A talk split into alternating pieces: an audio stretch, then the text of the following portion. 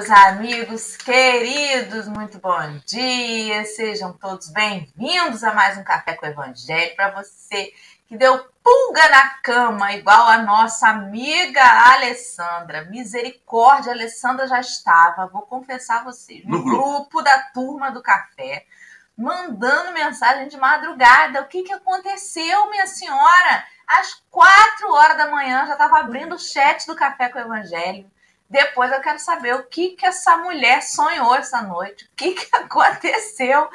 Que, meu Deus, eu tava animada hoje. Eu quase perguntei se ela queria vir para a escala. Eu achei, será que sou eu mesmo na escala? Será que eu troquei? Será que é a Alessandra? E é isso, né? Mas vamos que vamos, vamos dar bom dia a todos os nossos amigos. O dia que tem intérprete de Libras, a gente não pode falar o nome de um por um que é para não maltratar a nossa voluntária querida, nossa Babi, né? Fazer letra por letra, ligada no 220, mas sintam-se todos abraçados, envolvidos nas energias animadoras do Evangelho, né? Que nos renovam todos os dias a esperança, que a gente acaba minguando durante o dia com os desafios, com os acontecimentos, chega murchinho às vezes à noite, mas lembra que de manhã tem mais café, todo dia tem, e é ali onde a gente se alimenta, né? Espiritualmente. E rever encontros amigos queridos, conhece pessoas novas e faz novos melhores amigos de infância, como vamos fazer hoje aí com a Camila. Bom dia, Bárbara, querida. Como você tá? Oi, pessoal, bom dia, tudo bem? Sem mais delongas hoje, porque sextou, a lei já acordou assim no sextão bom, a tem dela. E agora vamos começar a nossa auto, audiodescrição da nossa turma aqui do Café com Evangelho. Vou dar uma paradinha na Libras, para não confundir, porque, né, de atenção. Aqui no nosso canto superior esquerdo da tela está a nossa querida Dora, com seu cabelo. Aqui nesse café, vocês precisam entender, é um comentário, vocês precisam entender que aqui só tem pessoas assim maravilhosas, famosíssimas, importantes, e adora, é a nossa representante de X-Men, porque está com uma mecha branca, bem na frente deste cabelo preto, é a nossa Rogue, né? É o nome dela no X-Men, né? A vampira. Só que aqui ela não suga, ela doa energias maravilhosas para todo mundo aqui com as suas palavras. É uma mulher branca, tem um rosto um pouco oval, bochechas bem rosadas, está com batom vermelho, tem um olho. Tem um olho. Tá, tá coradinha, né? Está sem batom. Ela tá coradinha. Lá de frio. Ah, então é isso. É o corre do dia. Está coradinha, está com o lado vermelhinho, cortadinho de frio, mas é isso. O sangue já está fluindo assim, com muita energia. Por isso está aqui, eu estou vendo ela bem coradinha. Ela está com uma camiseta branca, sentada numa, numa cadeira gamer preta e azul. Atrás a gente vê uma parede cinza de um lado, que é o fundo, e a parede branca com alguns instrumentos musicais pendurados. Hoje, o nosso espaço do canto inferior direito, quem está lá? O nosso querido samurai espírita, né? Nosso Henrique com seu coque samurai, cabelo bem preto. Eu falo que ele tem um coque samurai espírita porque ele tem um coque samurai, mas o cabelo dele é bem preto, a barba e o bigode bem pretos, né? Ele está dizendo que vai ser o último dos, dos representantes aí dos não grisalhos, e que está fazendo sinal de força ali, porque ele é um homem branco, ele tem esse rosto bem largo, assim, oval, é, os olhos dele também não são tão grandes, então fica bem característico mesmo. Tá com uma camiseta laranja, não adianta regalar o olho, não. e, gente, pensa no povo ouvindo essa audiodescrição divertida. Não é nem criativa, é divertida, porque esse povo do café é animado. E o fundo dele também é uma parede cinza escura lá no fundo e no lado é, direito dele, esquerdo para a gente, é uma parede branca. Eu estou aqui no meu canto superior é, direito da tela para vocês. Como sempre, estou com meu turbantezinho é, rosa, choque, com um zebradinho preto. porque aqui tá frio, gente. A gente tá, tem que ter a cabecinha coberta também, porque tá frio. Vem para interpretar, já tá bem frio aqui. É, tô com minha camiseta preta, sou uma mulher negra. Hoje tô com um batomzinho meio alaranjado. Né? Fazer de conta que a pessoa já acordou com saúde, acordou animada. Aí, tô aqui, meu fundinho verde, de sempre, vocês já conhecem. E a nossa querida convidada, Camila, é uma moça de cabelos escuros, está amarrada para trás. Ela também é uma moça branca, mas tem uma pelezinha bem coradinha, bem. Andou tomando sol de cerrado, Camila, né? Sim, e... sim acertou. e essa época do ano aqui é seco e quente de dia, muito frio à noite. E nós duas estamos aqui em Brasília. Então, hoje é Conexão Rio-Brasília. Ela está com uma camiseta cinza. Ela está usando um batom é, escuro. É cinza, né? Um pouco acinzentada. É, é jeans, jeans. Ah, é jeans. A iluminação dela é uma iluminação mais. É, é, como eu digo assim? Mais calma, aquela iluminação mais amarelada na, no, no ambiente onde ela está. A parede é rosada tem algumas inscrições, porque ela está sentada numa cadeira, como se fosse uma. Você está no escritório, não é isso? Não, eu estou num cantinho do meu quarto, bem aqui na. Assim. Aquele cantinho de estudo do quarto, né? Que tem a mesa, estou vendo atrás de você, a parede, a mesa, algumas coisinhas em cima da mesa, alguns arranjos. E é isso, gente. Ela tem o rosto oval também, um pouquinho mais comprido, e ela tem, ela já tem, já não é como nós que quase não abre o olho, não. Ela tem um olho assim maior, bem expressivo e aqui no nosso cenário a gente tem o nosso querido Jesus aqui no cantinho com seu sua camiseta branca, sua calça jeans, seu cabelinho solto, a pele morena, nos convidando a mais um dia de café, mais um dia de alimentação espiritual Bora começar, gente, que nosso dia hoje está bombando. Muito bem. Henrique apresente a convidada de hoje. Cumprimente este povo. Bom dia, bom dia, Dora, Babi, Camila. Um prazer estar aqui nessa sexta-feira. Hum, vai ser bom, já sinto que vai ser bom. Eu estava esperando a audiodescrição de Babi sobre o o cenário de Camila. Eu, ia, eu ia, definiria aquele cenário de, de estúdio, de, de, de youtuber famoso, de, né, de calmaria, com uma iluminação indireta, um coração, uma coisa. Um belo cenário. Camila, um grande prazer, um bom dia e uma, uma leve apresentação. Bom dia. O prazer é todo meu. Queria agradecer muito o convite. Bom dia a todos, a todas. E, bom, sou de Brasília, como o pessoal já adiantou aí. Aqui eu trabalho na Comunhão Espírita de Brasília.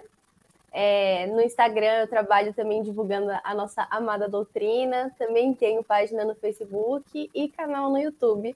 No YouTube e no Facebook chama Papo Espírita por Camila Machado. E no Instagram é espírita.camila Machado. E aí hoje estamos aqui para trabalhar com o nosso amado mestre, trazendo para vocês esse texto lindo do Emmanuel, porque o Emmanuel arrasa, né, gente? Seja bem-vinda, Camila. Então, no finalzinho, quando estiver fazendo as, as considerações finais, você divulga de novo suas páginas, que normalmente ao fim nós temos mais pessoas aí também com a gente. É, e vou convidar os companheiros que quiserem acessar o texto de hoje depois, né, que quiser dar uma lida nele, a gente põe na tela, mas eventualmente tem pessoas que gostam de reler o texto, de separar o texto para dar uma analisada. Tá aí o link para você acessar o texto de hoje, que é Em Nossos Caminhos, ainda falando do mesmo versículo. Acho que já tem uns quatro dias que a gente está parado nesse mesmo versículo, né? é sinal de que a lição é importante e é por isso precisa ser repetida. Em Nossos Caminhos foi publicado no livro Viajor e é o item 1 do livro. Então, meus amigos, hoje esse será o texto de nossa leitura. Antes de passarmos para a leitura então dele, vamos convidar nosso amigo Henrique para fazer a prece inicial Breve e sucinto. Olha, eu vou sair da escala. Todo dia que eu tô na escala, sou eu faço a prece. Você pode também dirigir o café e aí convidar alguém para fazer a prece. Entendi, tá bom. Vamos fechar nossos olhos, elevar nossos corações, abrir nossos corações para esse aprendizado. Que a gente possa ter uma boa sexta-feira, se reconectar novamente o nosso corpo, para quem acabou de acordar, para quem já acordou faz tempo, já está correndo, possa ter um momento de pausa, de reflexão, para quem está ouvindo o café posteriormente, que possa tirar esse momento para se conectar, para acalmar, para refletir sobre a vida, não a vida terrena, não a vida corpórea, mas essa vida espiritual, esse engrandecimento, esse aprendizado moral que a gente tanto precisa. Que a gente possa ter uma boa sexta-feira, que a gente possa ter um bom dia, que a gente consiga levar esses ensinamentos ao longo da semana, dia, mês e ano. Que assim seja. Graças a Deus, e assim vai ser. Né? Então, eu vou colocar aqui na tela a Babi e o texto apenas, somente eles, mas a gente vai continuar ouvindo a nossa amiga Camila. E aí, Camila, você pode começar a leitura, que eu vou ajustando a velocidade aqui. Fique à vontade. Em nossos caminhos. Revisando a parábola do samaritano, lembramos-nos de que hoje milhares de irmãos nossos sobem do passado em direção do futuro pelos caminhos do presente, desfalecendo muitas vezes sob dificuldades e provações que os deixam semi-mortos. Os que não contavam com as tempestades de renovação da atual idade e se marginalizaram em desequilíbrio. Os que forjaram algemas para o amor transformando-o logo após no fogo passional em que se atiraram na delinquência. Os que desertaram do trabalho e tombaram em penúria. Os que converteram a inteligência em antena das trevas e se horizontalizaram por dentro de si mesmos nas depressões da culpa. Os que abusaram da misericórdia dos medicamentos pacificadores e, tentando fugir das próprias responsabilidades, se precipitaram em despenhadeiros de alucinação e loucura. Os que perderam a fé em meio das experiências necessárias à evolução e estiram-se no desânimo à beira do suicídio. Os que não suportaram a transformação dos seres amados e se acomodaram, revoltados, sobre pedras da angústia. E aqueles outros que tateiam a lousa nos parques da saudade, perguntando pelos entes queridos que a morte lhes arredou da convivência, a carregarem o coração encharcado de lágrimas. À frente de quantos surpreendas na estrada, caídos em sofrimento, interrompe-te para compreender e servir. Determina a caridade nos situemos no lugar daqueles que necessitam de amparo, doando-lhes o melhor de nós, com a certeza de que provavelmente amanhã serão eles os socorridos de agora, nossos próprios benfeitores. Entre os companheiros de humanidade que conhecem o campo de trabalho e passam, de longe, com receio de serem incomodados, e aqueles que foram espoliados na coragem de caminhar e na alegria de viver, recordemos o samaritano que se deteve na marcha dos próprios interesses e auxiliou espontaneamente ao próximo sem nada perguntar. E conforme a lição do Cristo, façamos nós o mesmo. Emmanuel.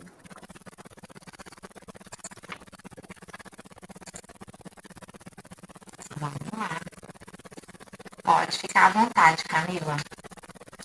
Sim, vamos lá então.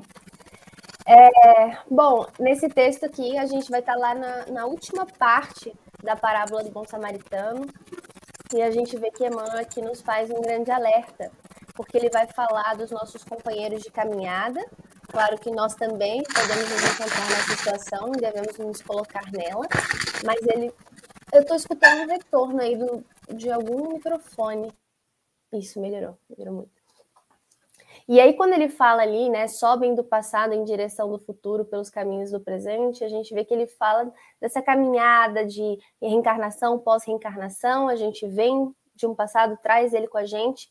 A nossa direção é esse futuro, que é a evolução, é o nosso aprimoramento espiritual, e os caminhos do presente não são fáceis. Então, uh, muitas vezes caímos em erro dos mais diversos, e aqui Emmanuel nos conclama a ao perceber que o nosso próximo se encontre numa situação como essas, ao invés de nos afastarmos, de julgarmos, de condenarmos, nós vamos fazer como o bom samaritano. E nós vamos interromper o que estivermos fazendo ali para compreender e servir. Entender aquele nosso irmão em humanidade que erra assim como nós, porque errando que a gente aprende, faz parte da nossa caminhada, não somos espíritos perfeitos e que a gente se coloque no lugar desse irmão. E é muito importante essa parte, a gente se colocar no lugar do outro, entender que mesmo quando a pessoa está em erro, ela está em sofrimento. E é um grande sofrimento, é um desequilíbrio que vai gerar consequências para aquele espírito. Então, que a gente faça o melhor que puder por esses irmãos. E ele, ele ainda fala né, que talvez no amanhã sejam eles a nos ajudarem, porque a vida dá voltas e hoje eles podem parecer, aparentar estar abaixo de nós e não seja assim. Aqui não tem melhor, ninguém melhor do que ninguém, né? E vamos, vamos comentar um pouquinho sobre isso, pessoal. O que, é que vocês acharam? Bom, é, a primeira coisa que ele fala é sobre não fazer julgamento, porque todos nós estamos a caminho, né? No caminho. E você falou sobre isso, né? Sobre é, essa coisa das vezes a gente olhar para o outro em erro e querermos esquecer que ali no, no equívoco também há a dor. Uhum. E mais ainda, né? Nós estamos no presente, mas nós desconhecemos o passado dos companheiros. E o espírita tem muita mania de fazer diagnóstico. E eu bato nessa tecla quem me conhece deve nem aguentar mais ouvir isso, porque é uma coisa chata isso, né? A gente sempre quer justificar o porquê que as pessoas estão passando determinadas provas. Então, para tudo tem uma justificativa. Se o sujeito é deficiente visual, a gente vai dizer que é porque está pagando por uma dívida, que usou mal o olho, que olhou o que não devia antes. Aí agora vem com problema na vista. E não necessariamente tem que ser dessa forma, né? Existem três, três é, coisas que a gente sabe na teoria, mas que na prática a gente não tem como diagnosticar, que é a missão, a prova e a expiação. Se a gente encontrasse hoje uma moça cantando ao pé de uma igreja, pedindo dinheiro, com uma criança deficiente do lado, nós dificilmente acharíamos que seria um anjo missionário. Dificilmente. A gente passa por situações dessas né, com muita frequência e ignora. Mas Alcione Villamil, no livro Renúncia, era essa pessoa. Né? Segundo Emmanuel, narrando a história desse espírito, ela era missionária, mas ela estava passando por situações desafiadoras na, naquela encarnação que ela se propôs a vir por amor àqueles que ficaram na retaguarda. E a gente, olhando a situação, não tem como diagnosticar se é uma missão, se é uma prova, ou seja, se é uma coisa escolhida né, para passar, ou se é uma expiação. Até tem no, no, no capítulo 14, se eu não me engano, do Evangelho segundo o Espiritismo, uma mensagem de um espírito familiar intitulada Os Órfãos, em que esse espírito ele dá um puxão de orelha, dizendo: olha, tira esse olhar de caridade, de tristeza por cima desses pequeninos que estão em orfandade, porque você nunca sabe, na verdade, quem é que está ajudando quem. Quantas vezes a gente está ali achando que está na condição de estou ajudando fulano, nós é que estamos em dívida para com aquele irmão. Então, ali talvez seja a oportunidade em que nós estamos quitando nossos débitos com ele. E às vezes, como Alcione, né, veio em situação de penúria, de, de, de desafio, mas que na verdade era ali uma oportunidade dos companheiros ao redor quitarem as suas dívidas através da sua experiência desafiadora. Como é que a gente vai saber quem é que está de fato necessitado aos olhos do Espírito? Então a gente primeiro tem que tirar um pouquinho, descer do nosso palanque, né, de achar que a gente está sempre na situação de samaritano, porque nós não sabemos, absolutamente não sabemos o quanto que às vezes a nossa capacidade de ajudar é só uma, uma a, a, nossa oportunidade de quitar as nossas dívidas, né? Deu uma viajada aí, né, Camila? Eu não achei, não. Achei que você falou tudo. E é exatamente isso. É, não pré-julgar, não tirar conclusões. É, as possibilidades são imensas, não existe regra dentro do Espiritismo. E justamente por entender que todo mundo traz a sua bagagem, é que a gente não pode é, achar que as reações dela nessa vida, os comportamentos estão baseados somente, por exemplo, na sua infância, na sua criação ou em experiências que ela tenha passado nessa existência. É uma junção de tudo. É, somos seres complexos, somos muitos aqui dentro. E é nesse sentido que a gente tem que compreender, como diz Emmanuel, e servir, fazer a nossa parte pelo outro. Eu achei muito interessante quando ele vai dizer assim que é, entre os companheiros de humanidade, o nosso próximo, os nossos próximos, alguns vão conhecer o campo de trabalho, vão saber exatamente o que fazer, né? Qual é o caminho, a teoria está ali mas passam longe, não querem ser incomodados. Então, é, não querem se meter com, com sofrimento alheio, acham que aquilo ali vai pesar o seu dia, pesar a, o, o, seu mood, né? não querem é, se envolver, acham que é, não, talvez não vão fazer a diferença ou que alguém depois vai passar e vai fazer que eles não precisam fazer naquele momento, sendo que a gente não pode desperdiçar nenhuma oportunidade de ser útil, nenhuma oportunidade de servir, porque é para isso que a gente está aqui. Então ele vai falar desses irmãos que sabem o que deveriam fazer, mas não estão fazendo, e daqueles que poderiam até estar fazendo, mas foram espoliados, ou seja, é, são esses sofredores que foram eles retiraram toda a coragem, toda a alegria de caminhar e de viver e que já não conseguem por si só fazer. Então, ele pede que, se nós estivermos em condições de perceber que, ainda que estejamos em sofrimento, porque não tem vida perfeita para ninguém, a gente não está aqui de férias, se ainda assim a gente perceber que consegue ajudar, porque sempre há algo que podemos fazer pelo próximo, lembrando né, que a ajuda não é só material, fazer uma prece ao olhar para um irmão, é, sorrir, um olhar amoroso, uma conversa, que às vezes aquela pessoa não tem nem com quem conversar, então que a gente interrompa o que a gente vai fazendo, porque ele fala que a gente vai deixar é, em, em, marcha os nossos próprios interesses. Esse é o esquecimento de si mesmo, que é um convite também que Jesus sempre nos fazia, né? De colocar o outro em primeiro lugar. A gente vai saber se amar, mas o outro tem que vir antes. A gente não tem que pensar primeiro no nosso próprio umbigo, muito pelo contrário. E, e mais do que isso, né? É, quando você lê um texto desse, a, a maioria de nós se coloca na condição daquele que ajuda. E aí se pergunta: será que eu estou fugindo de ajudar?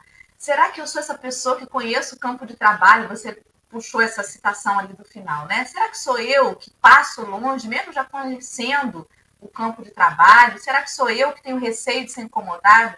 Mas é importante a gente também fazer o exercício de saber se não sou eu que estou sob aquelas dificuldades e estou semi-morto.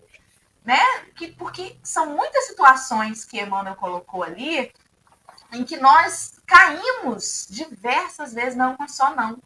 Caímos uhum. muito é, uma delas ali que ele colocou que, me, que me, me, chama mais é a culpa, né? E eu tô, me perdi aqui, já não me lembro mais onde que ele colocou aqui, mas eu me lembro que na leitura fala Sim. sobre a culpa. É assim, ó. Os que converteram a inteligência em antena das trevas e se horizontalizaram por dentro de si mesmos. Esse horizontalizar-se, no estudo minucioso do Evangelho, quando a gente fala de verticalizar e horizontalizar, a gente está falando sobre espiritualizar-se e ficar preso somente com a visão material das coisas. São duas coisas diferentes, né? Essa horizontalidade é a nossa incapacidade de enxergar as coisas sobre um outro prisma. A gente às vezes se afunda nos problemas da culpa, por exemplo, né, do remorso e presos a essa horizontalidade, a esse olhar puramente material. E ele nos convida a largar a culpa enxergando além. De que adianta eu ficar ali, né? Eu derrubei né, o leite, aquela coisa não chorei sobre o leite derramado. Eu derrubei o leite, eu não posso voltar atrás. Né? Não tem como, já derrubei, está derrubado. Magoei quem estava quem, quem ali. Causei confusão. Mas eu preciso olhar além daquilo. A culpa paralisa a gente. É importante a gente reconhecer os nossos erros, é muito importante. Mas tem uma diferença entre a palavra culpa e a palavra responsabilidade. É minha culpa ou era minha responsabilidade? Tem diferença, né? Pesa menos e nos promove a, um, a uma marcha adiante. Se eu me, me fixo na culpa do leite derramado, eu vou ficar chorando ali, olhando aquele leite espalhar. Mas se eu me pego, puxa, era minha responsabilidade tomar conta desse copo de leite, eu vou dar um jeito de limpar a bagunça. É diferente. E é esse olhar horizontal que faz a gente estagnar ali. E a gente se para nisso muitas vezes, né? E é engraçado que até quando a gente está na posição daquele que ajuda, a gente não sabe lidar com o sentimento de culpa do outro. Porque parece fácil para a gente olhando de fora, que é só limpar, gente, o leite, pelo amor de Deus. Mas o outro está tão preso ali, naquele olhar viciado do, daquele fato que aconteceu, que não consegue vislumbrar sob outro prisma, outros aspectos e possibilidades de resolver, de mudar, de, de corrigir, né? E, e, as, e é muito comum essa culpa, né? O exercício da maternidade gera muita culpa, é, o lidar com, com pessoas queridas, às vezes, geralmente, aqueles que estão mais perto de nós e que conhecem melhor as nossas sombras, porque a gente não faz muito esforço de conter a nossa irritabilidade com quem mora com a gente, com quem trabalha com a gente todo dia, né? No dia que a gente está do avesso, são eles que nos aturam mesmo. E depois a gente vem estuda o café, estuda o evangelho, escuta as lives da, da Camila e fala assim: caramba, eu já sei disso tudo e eu causei isso para o meu companheiro. E aí a gente fica ali na culpa, né? Até querendo evitar o fulano, de tanta vergonha que dá, uma vergonha moral, uma ressaca moral que dá na gente. Presos na horizontalidade. Apesar de ter o conhecimento espiritual, a gente se prende com muita facilidade, né? Eu fiquei ali. Eu, eu sou um pouco dessa pessoa que tem um pouco de dificuldade de mudar o prisma do olhar. Fala, Camila, tá? Camila fica assim, abrindo a boca, querendo, querendo entrar. Eu? Eu não, não, não. não. É só o Henrique falar, né? Que o Henrique, é, Henrique tá muito é, calado. Vai, eu tô Henrique. calado. Desculpa, é eu tava de manhã, a confusão é grande. É, vocês estavam falando aí, e a gente tem que. Eu, agora tô na, na, peguei um veio. Eu sempre eu, eu, eu, sou monotemático, né? Sou ali um passo para ser obsidiado, né? E aí eu estou muito na ideia de o que a gente fala, o que a gente estuda e o que a gente está aqui para aprender não é sobre material, não é sobre o leite derramado, é sobre o porquê derramou e como que a gente vai secar ele. E aí, eu estava vendo os comentários e alguém falou assim: ah, é ajudar sem humilhar, é ajudar sem. Né, é ajudar sem humilhar, sem achar que somos perfeitos e que também temos nossas dificuldades. Eu diria mais: é perceber que auxiliar nós não estamos auxiliando materialmente uma pessoa.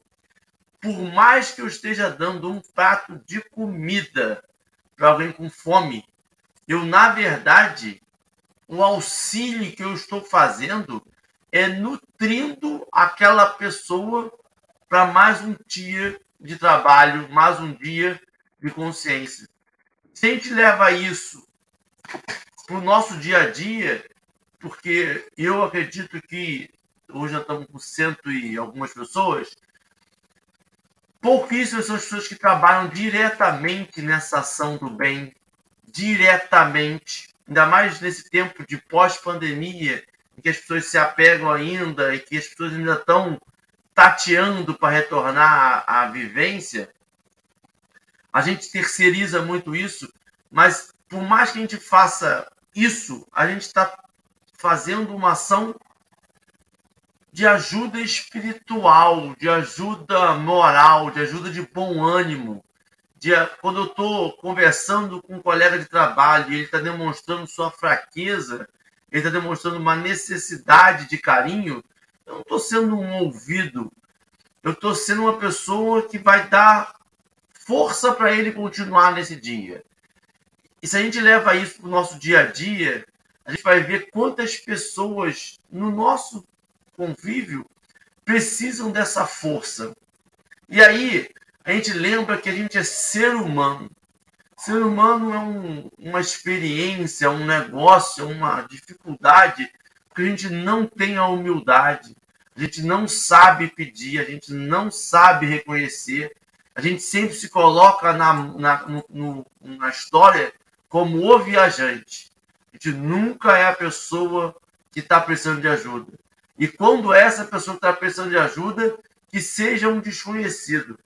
Então, quando a gente se coloca nesse lugar, a gente acaba limitando essa ação esse convívio que, para mim, é a causa primária da nossa reencarnação. A gente desacredita nessa sabedoria divina de que a gente foi posto no nosso centro familiar, com nossos amigos, nesse país, nessa cidade, para conviver com os que a gente precisa conviver. E quando a gente para pensa de que toda nossa ação não é a materialidade dela, mas é o que ela significa, é o o que está por trás dela e como isso vai afetar no outro tem me pego muito porque eu tenho feito muita coisa literal, eu tenho ajudado muito literalmente. É isso, é aquilo, é pão, pão, queijo, queijo e quando eu estou pensando agora em que eu estou ajudando uma pessoa e na verdade eu vou estar tá dando o meu tempo e a minha sem moralidade. Eu tenho, Energia. é, não, é mais. Eu tenho tentado me entregar àquela ação mais do que aquela ação pura e simplesmente. É, vou resolver alguma coisa na rua. É, na, no, na totalidade e não no ponto. Não sei, talvez tenha me perdido mentalmente. socorre, Camila. Socorre, gente. seu microfone. Opa. É, mas você quer que eu socorra de que forma? De tentar entender o que eu estava querendo dizer? Aí já é demais, né? Aí, aí só Jesus sabe o que, que ele estava querendo dizer. Mas assim, vamos continuar a nossa reflexão, porque vocês trouxeram pontos muito bons, né? Muito importantes.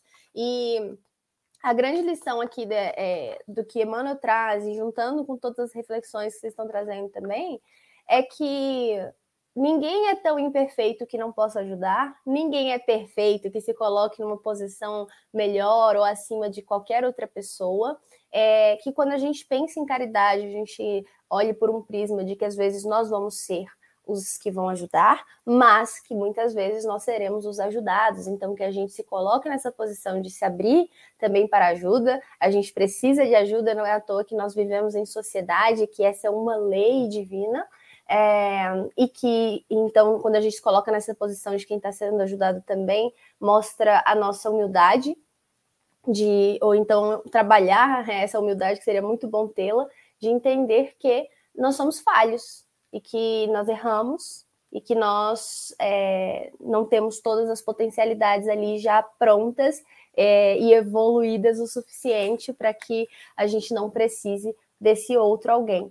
E aí, é, o que eu acho muito legal, e eu trouxe até um texto complementar curtinho, fiquem tranquilos, é, que vai ser muito legal de, de fazer essa, essa, essa análise, porque também é do Emmanuel, e inclusive eu li esse texto ontem, então achei muita coincidência, uh, porque aqui quando ele fala que a gente tem que se colocar no lugar do outro, ó, vamos ver, ele, lá no ponto 11, determina a caridade, nos situemos no lugar daqueles que necessitam de amparo, doando-lhes o melhor de nós.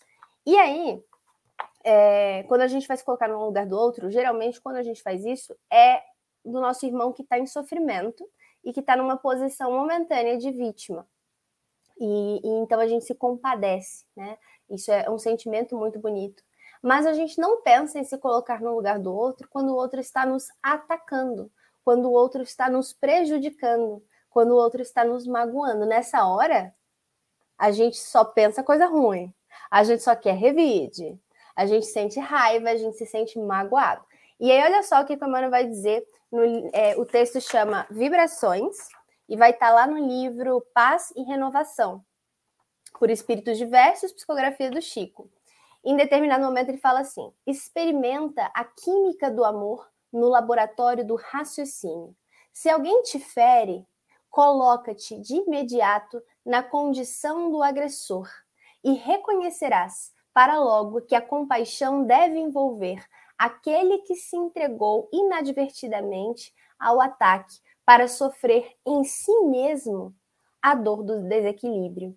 Então, aqui ele está mostrando que se a gente se colocar no lugar do outro que está nos atacando naquele momento, a gente vai perceber como ele merece a nossa compaixão, porque estar em desequilíbrio e estar ali nos atacando é um tipo de sofrimento, não só no momento, como posteriormente. Aquilo vai trazer consequências, a gente sabe que é a lei de ação e reação. Então ali a gente se compadece porque é um irmão que não sabe ainda o que faz, assim como nós, em vários momentos da nossa vida, na maioria deles, não sabemos o que estamos fazendo. E aí ele continua: se alguém te injuria, situa-te na posição daquele que te apedreja o caminho e perceberás, sem detença, que se faz digno de piedade todo aquele que assim procede, ignorando que corta a própria alma, induzindo-se à dor do arrependimento. Se te encontra sob o cerco de vibrações conturbadoras, emite de ti mesmo aquelas outras que se mostram capazes de gerar vida e elevação, otimismo e alegria. E aí ele vai dizer, né, que ninguém vai ofender ao outro sem estar ofendendo a si mesmo, ninguém vai ferir ao outro sem estar ferindo a si mesmo. E é, todo pensamento negativo, e isso se ele se materializa, não só no plano espiritual, como se a gente concretiza através de palavras e ações, vai acabar reverberando primeiro para nós. A gente sabe que nos inunda primeiro como um grande veneno e depois é lançado em direção ao outro que se estiver na mesma sintonia, se tiver com brechas ali abertas, talvez acabe prejudicando. Então, aqui Emmanuel fala para a gente lembrar disso, se colocar no lugar do outro e no momento em que a gente estiver sendo atacado, por exemplo, que a gente vibre positivamente por aquele irmão. É, na hora que, que a gente vai passando por aquilo que a gente consiga transcender. É nesse momento que a gente esquece de si mesmo. Porque se a gente não conseguir fazer isso, é porque nós estamos nos colocando em primeiro lugar. Se a gente conseguir, é porque estamos no caminho certo de olhar para aquele irmão, rezar por ele silenciosamente, emitir boas vibrações, bons pensamentos. É, se nós temos um problema com alguém, por exemplo, que não temos contato ou ainda não senti nos sentimos preparados, podemos já começar a fazer um trabalho mental, né, de um, imaginar que estamos abraçando, que estamos em um lugar pacífico, onde estamos, por exemplo, nos olhando com um olhar de, de, de fraternidade, entregando uma rosa branca que simbolize a paz. Então, é, é, é aos pouquinhos, a gente não precisa dar saltos quânticos, talvez hoje a gente já não consiga fazer tanto, mas qualquer coisa que façamos fará a diferença, não nos enganemos, porque às vezes a gente fica nessa de, ai, é, mas é tão pouco que é quase nada, então é melhor nem fazer. E não, sabe? O pouco é muito para quem nada tem. E ainda mais que isso começa a construir o reino de Deus em nós mesmos. É aos pouquinhos mesmo, é de, é de tijolo em tijolo, né, galera?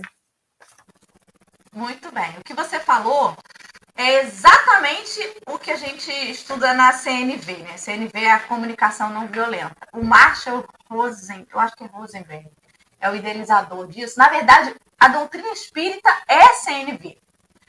Só que é uma comunicação não violenta, mas com embasamento né, de, dos pilares do espiritismo. O Marshall traz isso para uma forma mais técnica.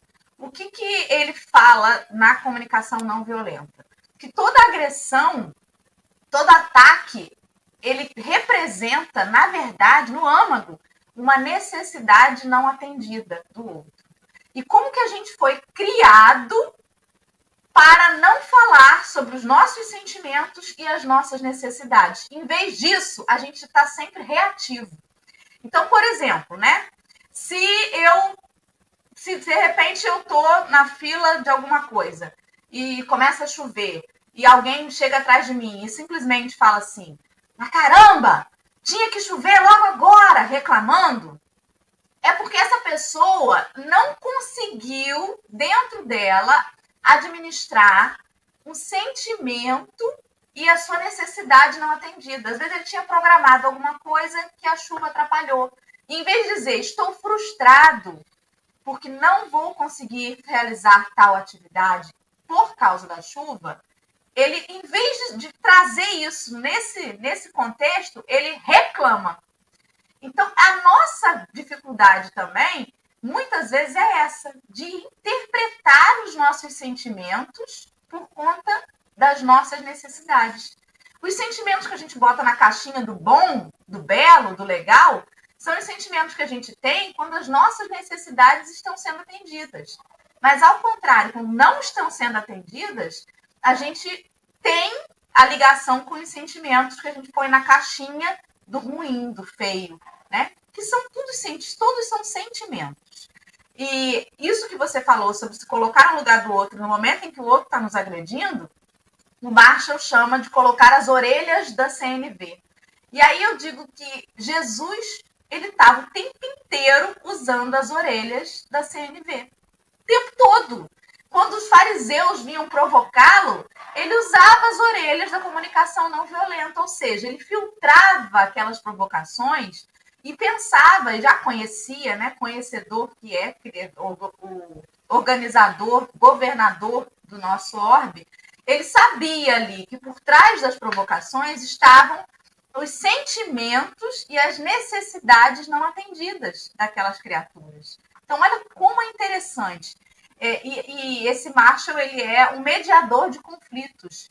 Ele trabalha com isso, mediando conflitos entre casais, entre amigos, entre familiares, utilizando a técnica da comunicação não violenta, que é, para mim, o espiritismo, só que sem a religiosidade, né? É mais técnico.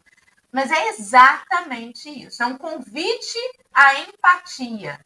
Se nós uhum. passarmos a conversar com os outros, procurando neles os sentimentos que movem as suas atitudes e quais são as suas necessidades não atendidas ali, fica mais fácil de tocar no outro. Porque quando o outro tá só uh, assim, né, arisco, a gente quer fazer o quê? Quer sair correndo. Não, ou não. A gente não quer. Esse é o passo um. É, ou, a gente, conflito. ou a gente quer se conectar com aquilo, porque também temos as nossas necessidades não atendidas, né? E aí geram os conflitos. Achei muito interessante, e a Camila falou assim: eu li esse texto ontem, não é nada por acaso. Camila, ontem à noite eu estava estudando sobre CNV e nada é por acaso. Olha né? só, que olha legal. só, tudo encaixando. Fala, Henrique, com a gente. Vocês estavam falando aí, e aí eu estava pensando assim, mas é tão cansativo. Porque na minha situação hoje ainda, de encarnado, num Brasil de 2022, em 19 do 8 de 2022, é cansativo para mim pensar no outro. E aí eu percebo porque eu estou aqui ainda. E eu percebo e eu lembro porque eu preciso passar um período encarnado e de dia após dia praticar isso. E aí eu não vou dar mais importância a isso do que talvez ao desenvolvimento do meu trabalho. Porque eu falei outro dia na mocidade sobre isso a gente lê, a gente acha em algum momento que quando a gente fala assim, porque quando a gente desencarnar, a gente vai ter o véu do esquecimento. Sai, cai o véu do esquecimento. A gente acha que vai ser plugado numa máquina e lá no plano espiritual a gente vai poder vai lembrar de como pilota helicóptero, como pilota moto, como carro, como é que eu sou arquiteto, eu sou médico, eu sou eu sou psicólogo, a gente tem um monte de, de outras encarnações e um monte de trabalhos que a gente desenvolveu em outras encarnações e aí a gente se torna um, um cara do Matrix, né? Uma pessoa que tem um conhecimento, um, um, uma biblioteca de. Mas o que fica, o que a gente leva, o que a gente vai precisar do outro lado, não é como piloto a moto, é como convive com outro ser humano. E se ainda é cansativo para mim, quando cair o meu véu de esquecimento, o que eu vou carregar ainda é pequeno. Porque eu não aprendi o básico, as regras de convivência, de me colocar no lugar do outro, de perceber uma dor e não passar a alheia, ou não pisar nessa dor para doer um pouquinho mais, porque afinal de contas essa pessoa merece, porque nós achamos que somos assim. E, e, e um outro lado que me pega é o quanto essa necessidade de estar ao lado de Deus no julgamento final. O quanto eu preciso ver aquela pessoa melhorar ou aquela pessoa pagar por aquele erro. O quanto eu preciso ser a espada da justiça divina, seja num julgamento dizendo ela está ali porque mereceu, em outra encarnação, ou, ou semana passada eu vi fazendo alguma coisa, ou seja, executando, né? Eu percebo uma fraqueza, eu percebo aquele, aquela desarmonia, e em vez de eu silenciar e deixar aquela pessoa sair com a, com a razão, para ela é a razão, eu quero que a pessoa perceba o erro dela. É, uma frase muito implacável é da, da quando ele fala que vai se deixar na sob pedras da angústia, desânimo do suicídio. Não, não lembro. É, o texto é. É, é ele te joga, joga em lugares pesadíssimos, né? Mas é a consciência depois, né? Acho que foi Camila que falou. Foi no outro texto que Camila leu. Quando deixa sozinho com a placável da consciência da pessoa no, depois do erro, né? Quando a pessoa percebe o erro. Isso. É, se a gente, esse deixar a pessoa perceber chega a ser uma falta de caridade. E só quem passou pela solução solitária e essa consciência implacável da noite, ou da manhã, ou do dia, ou daquele momento em que você a tem ficha aquela. Caiu. É, quando a ficha cai, e você tem aquela vergonha de encontrar aquela pessoa, e quando você tenta mudar de cidade, mudar de hábito, porque você talvez não queira encontrar aquela pessoa, porque você não sabe se você nem se consegue pedir desculpa ou se a pessoa vai aceitar a desculpa. Essa falta, essa deixar sozinho, para mim eu acho que é uma falta de qualidade, porque eu já passei por esse momento em que bate aquela vergonhinha, aquela vergonhona, aquele, aquele momento que você fala assim, Jesus, eu fiz isso mesmo. Meu Deus do céu. É, o Dora até fala que essa, essa, o oposto do amor não é a raiva, né? É indiferença. E você deixar a pessoa para cair a ficha sozinha, eu é um, é um não sei, é um negócio angustiante. Por isso que eu acho que ele fala tanto sobre esse lugar de quando a pessoa, quando é beira de suicídio, angústia, encharcado de lágrimas, porque a gente é implacável conosco. A gente é muito duro com a gente quando a consciência bate. Então, que a gente consiga aprender com o outro falando.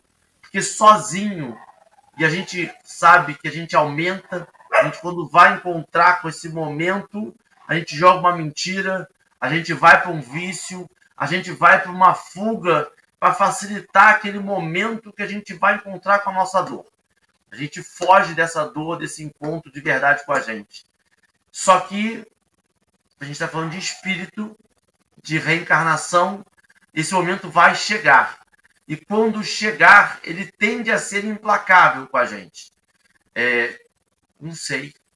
É, na verdade, o que você falou é que com a mesma medida que você usar com o outro, vai ser usada com você. Na verdade, a sua consciência vai te cobrar o tanto que você cobra com as outras pessoas. Eu já vou para as minhas breves considerações finais, Henrique Pedro, porque acabei de olhar no relógio, já são 50 minutos de live, né? É, nós já estamos finalizando o texto e a gente fica assim pensando muitas coisas, né? que a gente ainda não é perfeito, a companheira no chat colocou assim, ah, mas a gente ainda não é totalmente samaritano, não é porque ora a gente é o caído semi-morto, ora a gente se acha em cima do palanque ajudando o outro, mas o que ele colocou ali no final é sobre esse auxílio espontâneo ao próximo sem nada perguntar. Antes da espontaneidade, existe um exercício para que você condicione aquilo. Então, no primeiro momento, vai ser difícil eu espontaneamente ouvir uma crítica e dizer: Senhor, ela não sabe o que diz. Não vai sair espontâneo. Antes da espontaneidade, é preciso o exercício. Então, é preciso que a gente encontre essas situações desafiadoras e não corra delas. Porque a gente se justifica, né? A gente diz assim: é impossível ajudar quem não quer ser ajudado, né? Não dá para ajudar quem não quer ser ajudado. Porque, na verdade, a gente acha que a nossa ajuda tem que ser aceita do jeito que a gente quer. Não vai fazer do jeito que eu quero, eu também vou largar de mão. E o convite que Emmanuel faz para a gente é que a gente seja mais humilde até no ajudar. Que a gente não interpele, que a gente não faça muita pergunta, que a gente se prenda a qual é a necessidade do outro agora. Quando a criança cai e se machuca, antes de falar assim, eu avisei que se corresse ia cair. Primeiro, qual é a necessidade dela? Ela caiu e se machucou. A necessidade agora é acolher a ferida. Depois, você pode sentar e conversar sobre, puxa vida, foi ruim, doeu, machucou, poxa, talvez se você não correr da próxima vez, não aconteça de novo. Mas antes da gente atender a necessidade, a gente já dá o sermão. E eu tô aí, gente, nessa situação de que dou o sermão antes de acolher a necessidade. Por isso a carapuça serviu. Eu ainda não sei fazer isso espontaneamente. Se a gente acredita na espiritualidade, esse texto vai ficar um mês aqui com a gente. Amanhã é outro texto sobre o samaritano de novo. Tocando na consciência, isso aí. Camila, suas antes de, não era Yane, antes de eu te dar, Camila. Bárbara querida, você tem alguma consideração final? Alguma coisa que você queira acrescentar? Dessa vez eu vou até falar. Não, porque senão passa muita vergonha. Agora sim. Camila, querida, suas considerações finais, por favor. É, a gente está falando com vergonha mesmo, né? Porque aqui é tudo espírito imperfeito falando, mas tudo bem, a gente vai tentando. É, bom, é, tem um texto no, no Evangelho segundo o Espiritismo, quando vai ali falar da caridade, que o Espírito fala que se a gente soubesse o quanto de pessoas que a gente deixa de ajudar, vira cara, é, e depois mal sabe que temos uma grande relação com aqueles espíritos, porque a gente acha que a gente só vai ter tido relação com o espírito que a gente vai sentir alguma coisa muito forte, que vão vir necessariamente na nossa família, ou que vão conviver com a gente de alguma forma, mas não, pode ser aquele desconhecido que está ali na rua pedindo um trocado, pode ser uma pessoa que você cruzou dentro de um ônibus e que precisou da sua ajuda de alguma forma. Então, não deixemos de ajudar, porque ele fala que depois a gente vai se arrepender profundamente quando perceber quem era aquele espírito e o que ele significava para a gente. E isso é uma forma de nos incentivar, mas não tem que ser o único motivo pelo qual a gente vai ajudar. Ah, é alguém caro para mim? Ah, então sim, né? Não, porque todos devem ser caros. Nós somos filhos de Deus e somos irmãos. Então nós temos que sentir essa, essa vontade e, e ter essa espontaneidade por todos, sem distinção, não só aqueles que não são mais caros. Por isso que Jesus dizia: se amares só os que te amam, que fazer de, que fazer de especial nisso, né? Não fazem assim os publicanos é, e os fariseus também. Então, vamos fazer diferente. Agora, é, é, fechando aí né, justamente na, no seu raciocínio do final, que ele fala da, de espontaneamente, sem perguntar nada, é sem julgamento. Que a nossa ajuda não esteja condicionada ao que a pessoa fez ou deixou de fazer, se ela é ou não é merecedora, quando tivermos a oportunidade de ajudar, e também que nós não ajudemos machucando ao mesmo tempo, ou seja, a gente está ajudando, mas está recriminando, mas está cobrando. Porque tem que ser uma ajuda desinteressada. Não, a gente não espera reconhecimento, a gente não espera retribuição, a gente simplesmente faz esquecendo dos nossos próprios interesses e de forma espontânea. Como a Dora falou, no início vai ser forçado. Como várias coisas na vida, várias virtudes que a gente tem que começar a alcançar, no início pode ser forçado, é um caminho, é o esforço, daqui a pouco começa a sair natural, é, de, de forma que a gente nem percebe. É, vai ser algo nosso. E, e tomara que esse dia chegue logo, não é mesmo? Agora, a maior alegria é poder fazer pelo outro. Aí eu vou deixar como última reflexão um textinho que eu vi na internet outro dia e eu achei lindo demais, que dizia assim: se a gente reparar, o sol, ele não brilha para dentro, ele brilha para fora. As flores, elas não têm o seu aroma para usar o seu perfume só para si, espalham pelo ambiente. As árvores não comem do próprio fruto, e os rios e os lagos não bebem da própria água. Então a gente percebe nas leis da natureza que é lei natural servir ao próximo, que nós fomos criados, nascemos para servir ao próximo. E que estar feliz e estar bem é muito bom, mas nada paga, nada se compara à sensação e à felicidade de ver o outro feliz e saber que nós, de alguma forma, tivemos participação nisso. Que nós possamos cada vez mais sorrir através do sorriso do outro, nos alegrar, alegrarmos através da alegria do outro, entendendo que somos um, que ressoa e que se a gente quer estar bem, os outros precisam também estar. Vamos nos unir, vamos nos dar a, as mãos e praticar o que é um fato: somos irmãos. Muito bom, adorei. Chega a dar até uma vontadezinha de levantar, né? E sair pulando, cantando, que deu um, deu um bom ânimo. Foi bom. Gostei muito, Camila, muito bom. Quero agradecer todos os amigos do chat que estão com a gente aí. Eu não posso falar o nome, né? Já ia citar nome de um por um. Bárbara vai puxar meu, minha cadeira aqui. Sintam-se todos abraçados. Gratidão pela companhia de todos vocês. E agora eu vou chamar, então, de novo, nossa amiga Bárbara, nossa nova amiga de infância, para fazer para gente a prece de encerramento. Oi? Camila. É. Eu falei, Bárbara? Oxi, troquei. é assim mesmo. Aqui eu, eu troco o nome de todo mundo, meu Deus. Vamos lá, então, Camila. Fique à vontade.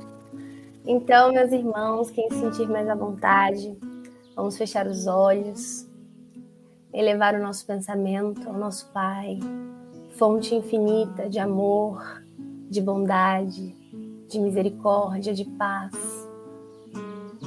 Sentir a presença do nosso Mestre Jesus, que nos garantiu que onde dois ou mais estivessem reunidos em seu nome, ele lá estaria.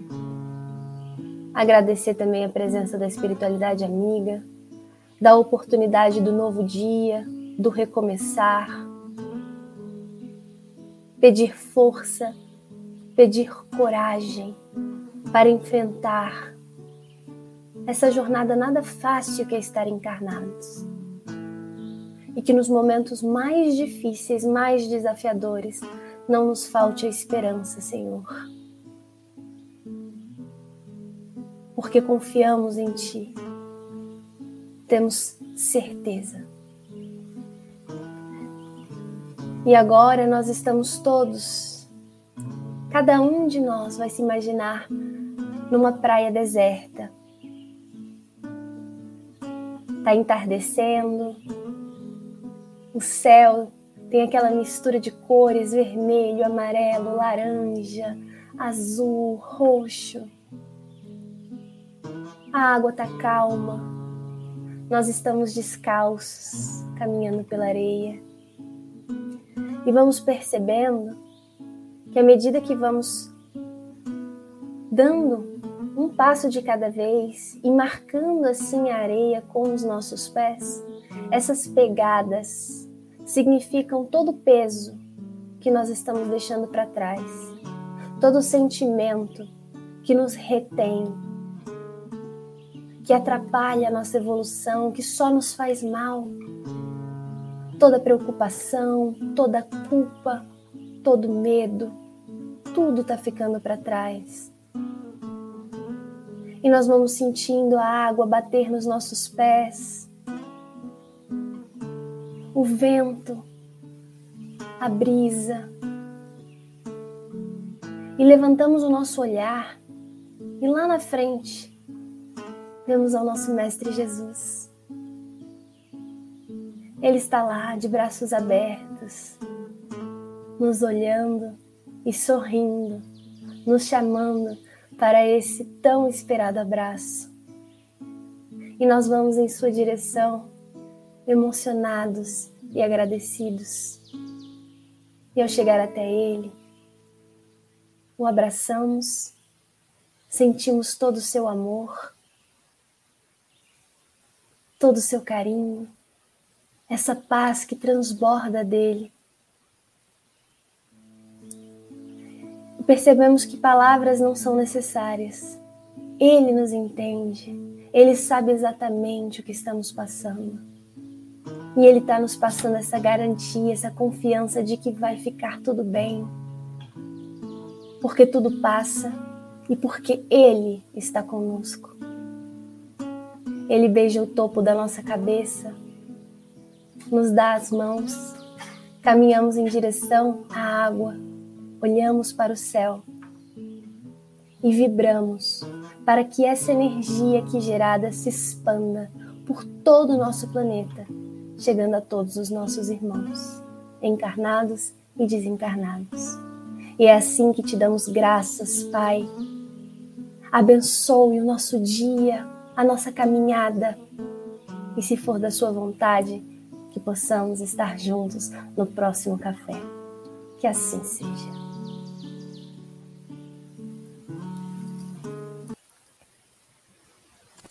Gratidão, meus amigos. Fiquem com Deus. Se Deus quiser, amanhã estamos juntos, que todo dia tem, e amanhã tem mais café. Obrigada, Camila, pela prece. Obrigada a vocês, obrigada, pessoal. Um bom dia, um beijão.